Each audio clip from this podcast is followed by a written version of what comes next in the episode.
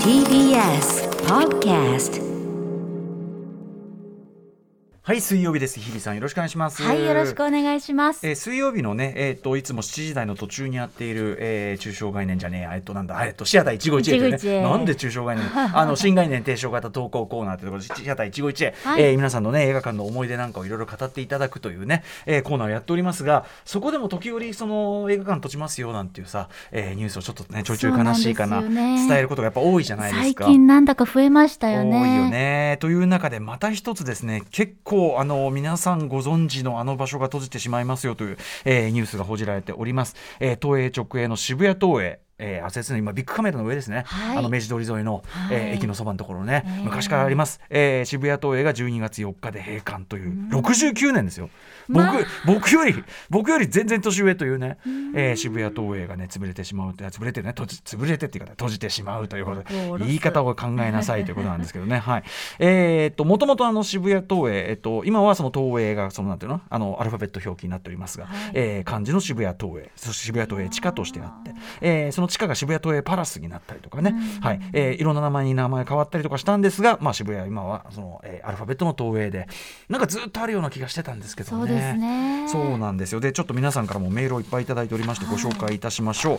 えーっと、そうですね、犬ドックさん、えー今朝ニュースで渋谷東映が閉館することを知りました。えー映画館が閉館するニュースは今年もう何回目でしょういや。本当にそう。銀座線に乗るとき、えー窓から今何の作品が上映しているか確認するのが自然と習慣となって大規模で公開されている作品もかかりますが小規模で上映されている作品がかかることもありそういった作品を見るときは渋谷東映さんにお世話になってました。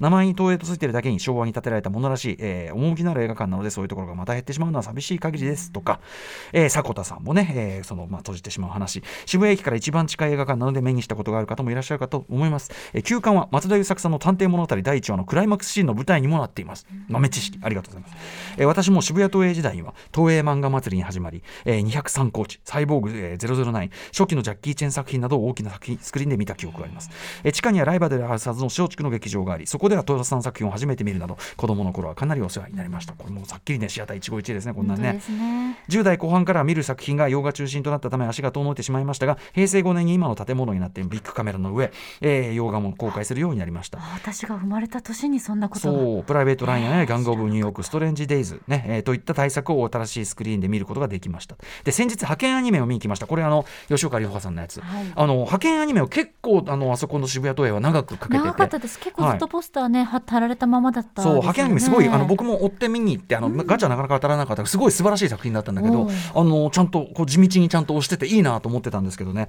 派遣アニメを見に行きました、えー久しぶりに行った渋谷東映ですが少々かん、えー館内が暗い他は全く変わっていない印象でいろんな作品を見た頃にタイムスリップしてしまいました。こうした思い出の場所がまた一つなくなってしまうのは寂しいことですということで。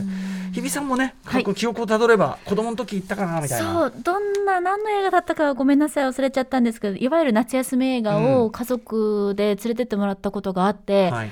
あそこでまだ私が小さかったのであのチケットを買う代うんうん。がすごく高かったのを覚えてるんですあーね。すごいね。あの要はあの1階のあの今だったらそのそうそう。そうエレベーターの横っちょのところの,、はい。あの切符売りチケット売り場ですよね。そうでも今は物心ついた頃にはもうネットで買える時代だったのそうすね。ででもそれ覚えてんだ覚えてまます覚えてます。すごく緊張したの覚えてます。うんうん。1枚子供くださいって言ったのが、でもあそこはすごく入りやすいというか、うんうんうんもう道に面してるじゃないですかほぼそうですね。確かにだからすごくこうあ映画を見るっていうのはチケットを買うところから始まるんだっていうのを思った記憶もありますし、いいね。あとは青学の帰り道だったんです。確かにあの坂を下って渋谷から帰るっていうのが私毎のルーティンだ日ったから。ある意味見てきたっていうか。そうなんですよ。だからこそ、うん。近ければ近いほど行かなかったのに非常に後悔はしてるんですが。たのにってのはね。そう。でもん。必ずあそこで映画今これがやってるんだなね。アニメはこれが今人気なんだなっていはい。う情報収集の場所でもあったので、東映これからやるやつとかのねポスターも早めにかかってたりしますから。あヘルドッグスかなんつって。ええですから本当いつまでもあると思うなこの景色っていうのを今痛感してます、まあ何度も言ってるけれど。今ね、あのー直営のこういう要するにその映画館だけでなくてシネコンじゃなくて、はい。えーみたいなのってもうほとんどないよねって話をしてて、はい、特にあのなんていうのミニシアターじゃなくてええこういうその大手の、お映画化がかかるみたいなのって本当になくなってだからもう結構え今どこだみたいな話になって。うん。そうなんですよ。寂しい限りですよねね。はい、僕もね今年今年なんで行ったっけってずっとその映画のメモを探してて、はい。今年1回は行ってる。少なくとも。そう。なんなんだけどちょっとどれだか分かんない。ムービーウォッチメンのなんかだと思うんだけどな。違ょうかな。派遣アニメはバルトに行ってたのちょっと違ったんだけどはい。あの派遣アニメいいんで。まだかかってるのもうもうさすが終わってる。あのでもぜひあのやってるうちにね。12月えーっとですね4日まで。4日まで。ということなんでね、えーあその映画館を味わう。まさにシアター一応へ。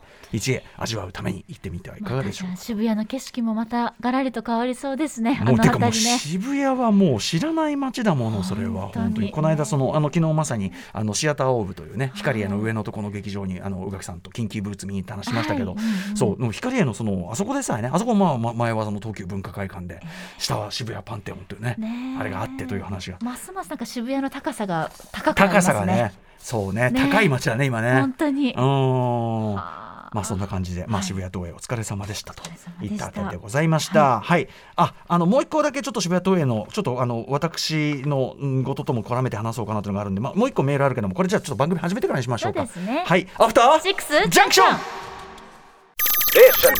After Six Junction. 10月19日水曜日時刻は今6時6分です。ラジオでお聞きの方もラジコでお聞きの方もこんばんは。こんえー TBS をキーステーションにお送りしているカルチャーキュレーションプログラムアフターシックスジャンクション通称アトロクパーソナリティは私ラップグループライムスターのラッパー歌丸です。そしてはい、水曜パートナー TBS アナウンサーの日々真央子です。えー私が今年、えー渋谷東映に行ったがついこの間でした、えーアバタロー戦隊ドンブラザーズ劇場版新初恋ヒーローこれでした。こちらでした。そりゃそうだ。そりゃそうだ。そりゃそうだ。絶対だ。うん。だからやっぱそのあの昔ながらある意味さ東映漫画祭り感があるというか東映漫画祭りっていうのはそのあのアニメとかヒーローとか、まあ、当時その砂利物と言われてたような子供向けのそのコンテンツを全部ひとまとめにして、えー何本立てだろうね。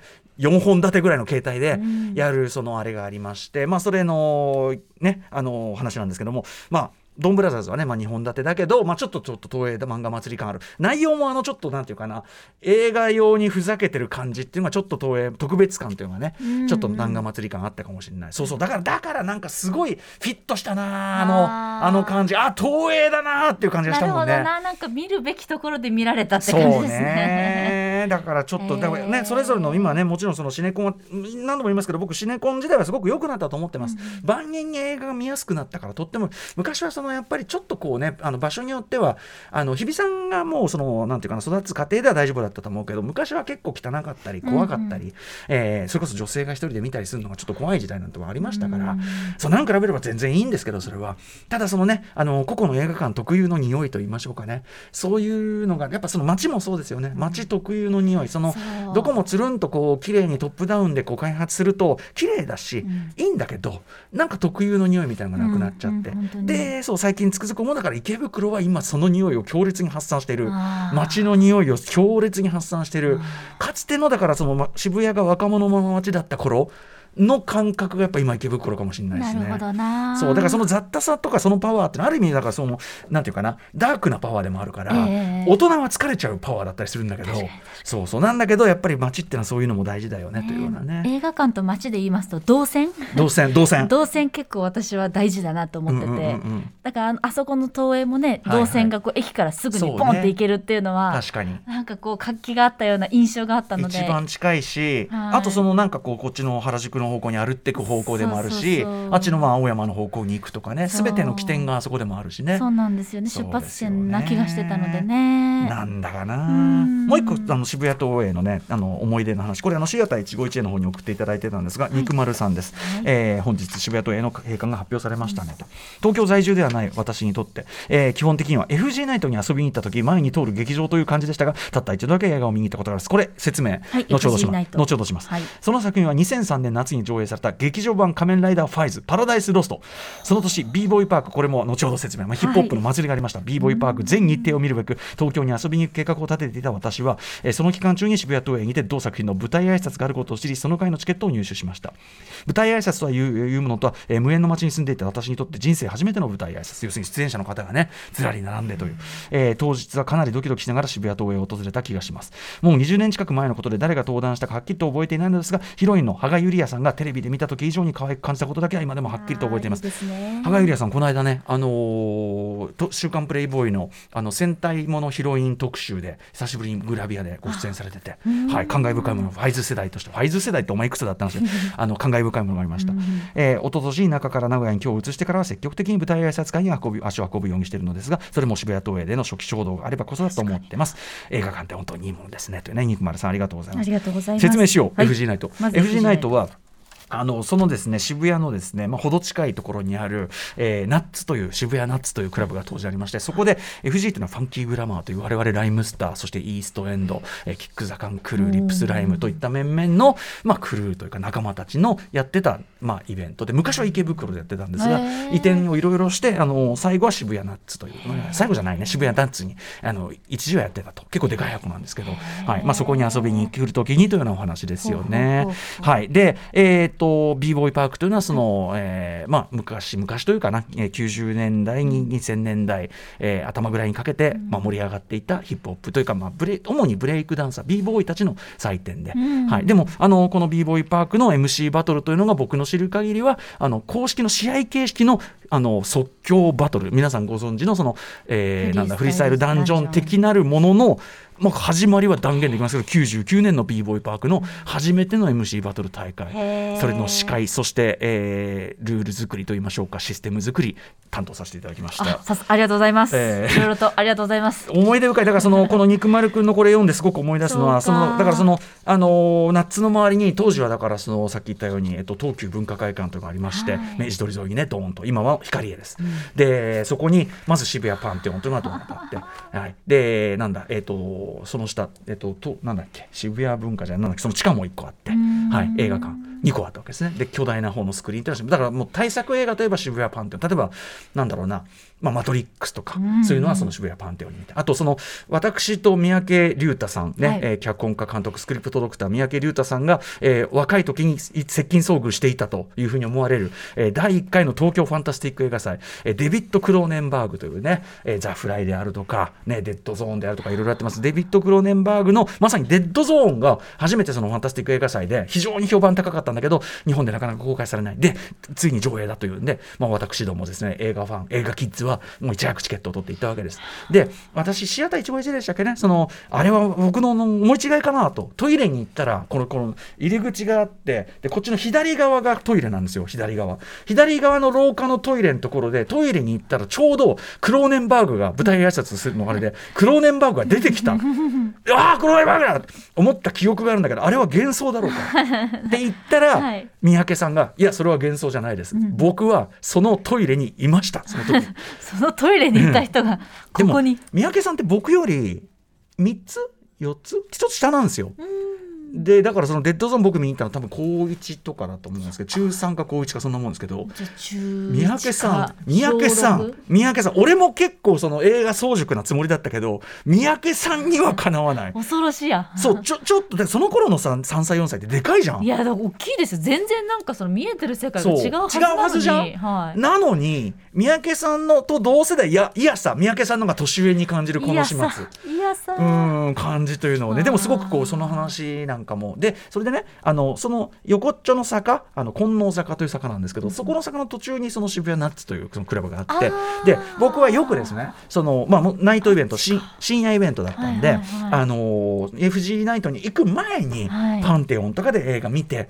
でそれから行ったりもよくしてたんですよ。これいいよね。今考えるとなんという素敵な青春だろうっていう感じなんだけど。なんかしかも渋谷のその近辺でこの黄金ルートが出来上がってるっていうのがいいよね。い。マーズアタック見てから FG ナイト行くとか、まあ。まあ、そういうようなことしてたわけですよ。ははところが1回でこれ非常に思い出すのはですね、私のシアター一期一会、えーブレアウィッチプロジェクトという映画がありまして、はい。えー当時非常に話題になったホラー映画です。はいであの要はいわゆるこうフェイクドキュメンタリーというかあのロスロフトフッテージもの要するにそのこういうフィルムが捉えてたのが見つかりました、ええ。でそれを見てみたら恐ろしいものが映ってましたという形式のなんですね。はい。であの要するにそのカメラ手持ちカメラでで非常に低予算で捉えて大ヒットしたんですけどもあの手持ちカメラでこうやってるでパンテオンってめちゃくちゃスクリーンでかいんですよ、今のシネコンの一番でかいところより結構もう全然でかいんですね。ものすごい規模ですね。当時の巨大劇場ってやっぱりももうすごいでかいんですよ。へー。IMAX のフルサイズほどじゃないけどでもでかいんですよ、えー、すごい。でその大画面でですねその手持ちカメラの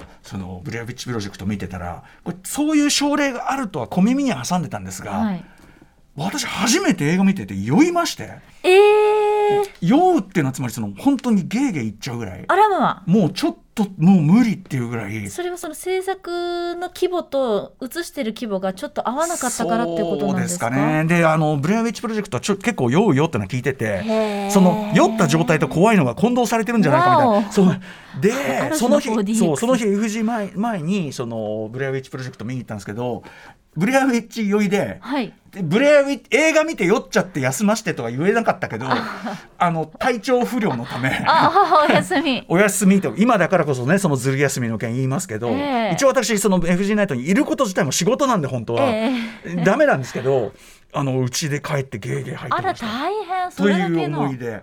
でも最後までちゃんと見たんですよね。それでもね。違うな。見てる間は大丈夫だったんだけど終わって立ったらあれってなって。あらーすごい。そんな感じだったかもしれない。あるなんか不思議ですね。でもねそういったのってその大きさのスクリーンじゃないとなかなかねそういった現象ってできないでしょうし。なんかそんなことを今肉丸さんのさっきのメールで。そういえばそのよく前に映画見に行ってから行ったりしてたななんていいやーでも本当に改めて歌丸さんや三宅監督が見てた渋谷もし,、はい。もしくは肉丸さんが見てた渋谷と、私がまあ4年近く通った渋谷がね全然違う。そうね。はい、そうかもしれないね。それにも驚きました。いやいやまあでもねそのもちろん街というのはね表情特に東京は表情を変えてて当然なんでそうですね。その時その時をこう大事にね味わってきゃいいんだけどうん例えばその90年代2000年代のミニシアターブームというのはそれこそしあの渋谷を中心に大森はシネマライズというですねスペイン坂上がって今はスペイン坂でいいですよねそこね。まあスペイン坂。ですね。スペイン料理のビードロがあるからかなと思うんだけどあそうそうそうそう。の上がってったところにまあその今 WWW になってますけど、はい。あそこがシネマライズというかそこを中心にすごくミニシアター文化盛り上がってて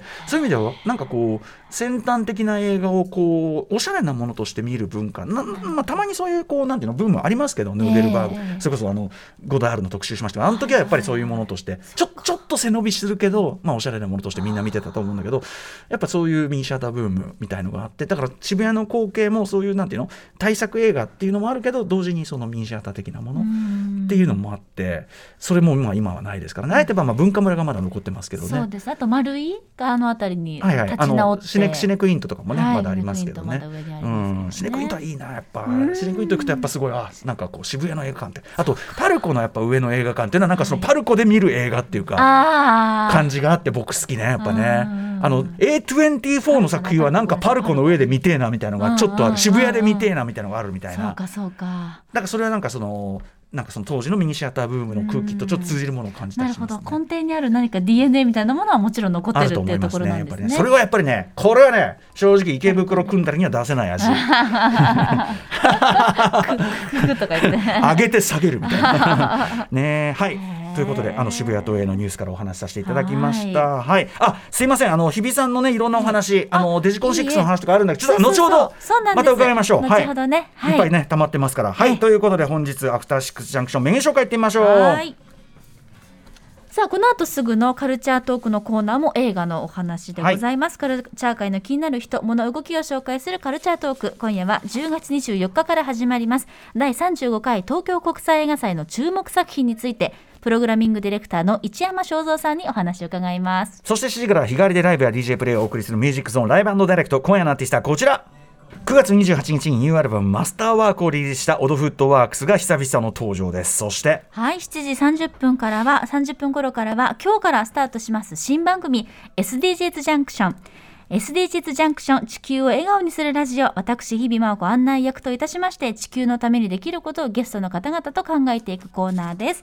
第1回のゲストは井上咲楽さんにお越しいただきました。ねはいはい、えーそして7時45分頃からは新概念提唱型投稿コーナー。あなたの映画館での思い出や体験談を紹介するシアター一期一会です。そして8時台の特集コーナービヨンドザカルチャーはこちらです東博東博言ってるけど我々はまだ何も知らない。創立150年を迎えた今だからこそ知りたい。日本で最初の博物館。東京国立博物館特集はい、えー、東博こと上野にある東京国立博物館。番組でもたびたび東博ね特集してきました、はいえ。えー特別貴重重ギガ展ね。行きました楽しかったあっという間にね、あなっという間にコロナでちょっとね、えあのえ中止になってしまいましたけど、ね。止まっちゃいましたけど、はい、えーいろいろ送ってきたんですが、今夜はその本丸、東京国立博物館そのものに迫ります。はい、博物館、美術館、水族館などなど、日本のすべての館、館、館のお父さん的存在である東京国立博物館、ん。常に3000から4000もの品が展示されているということなんですが実はそれ以外にもおよそ12万件もの収蔵品があるということで年間で300回も展示が変わっているのご存知でしたでしょ300うか？回？知らほとんど毎日じゃん。本当ですよね。ね変わんないのが56日ぐらいしかないってこと？56日は多分休みでしょ普通に。そうですね。えーどのようにしてこの莫大なコレクションを管理しているのか？はたまたなぜ上野の山にこのような博物館が設立されたのか、東京国立国立博物館研究員で文化財活用センターの藤田千織さんにお話を伺います。番組への感想や質問などリアルタイムでお待ちしております。歌丸アットマーク tbs.co.jp 歌丸アットマーク tbs.co.jp まで。読まれた方全員に番組ステッカー差し上げます。そして各種 SNS も稼働中です。Twitter、LINE、Instagram それぞれぜひフォローお願いいたします。それではアフターシックスジャンクション行ってみよう。After Six Junction. さてさて、えーそんな日比さん、はい。えっ、とまず土曜ですかね。そうでした先週の土曜日に、はいえーデジコン6、はい、ジャパン。はい。アワードが行われまして、はい。恵比寿の東京都写真美術館ですね。で、うん。はいやってまいりました。あの日もすごくいいお天気でね、あの恵比寿までの道がすごくうかウキウキしたんですけれども、まあ今回は我がパイセン山山本本隆明さんと一緒に。山本隆明さんがその、えっと事前の上映の会の方の司会をされ、そうです。アワードも二人ではい。アワードはそうなんだ。をはいね、山本さんがさ日比日比さんがまあ後から出てきますけどみたいな。あと後輩が後からとかさななんなんなんなんだ君はみたいな。そのスタンスがやりにくいのよと思いながら 本当に。まあでも正直、まあこんなこと言ってますけど高木さんと二人で仕事をするってこと本当にないので、はいはい。まあちょっと正直ワクワクはしてたんですけれどもやっぱりあの、こんなことを後輩から申し上げるのは大変生意気なんですが、ええ。やりやすい。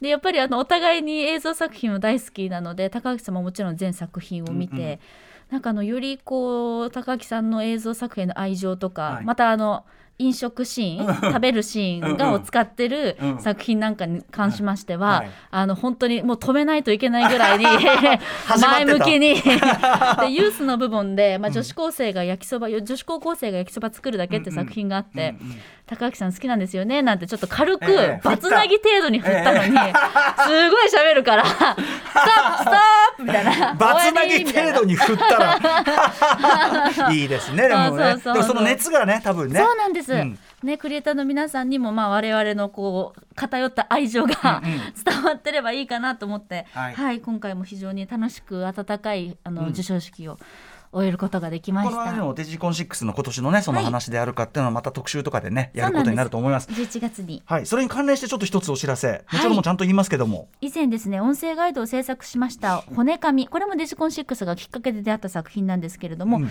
こちら音声ガイド一部しか聞けなかったんですがフルで配信し直しさせていただいております、各種ポッドキャストサービスや TBS ラジオクラウド9月28日水曜日の特集をお聞きいただければ、はい。再び全編上映しておりますので、チェックしていただけたら嬉しいまさに上映ですからね、はい。音を聞けばもう浮かんでくるというそうなんです。ねことになっておりますので。ぜひ何度でも味わっていただけたら嬉しいです。骨紙そのものがフルでその映像付きで見れる機会もない中でこれ唯一の上映機会とそうなんいうですよ。ことでもありますからね。ダータですからね。ダータ、え？ダータね？ダータですか？ダータ。です、はい。そして日比さんの台本読みこちらを堪能してください。ぜひに。After Six Junction.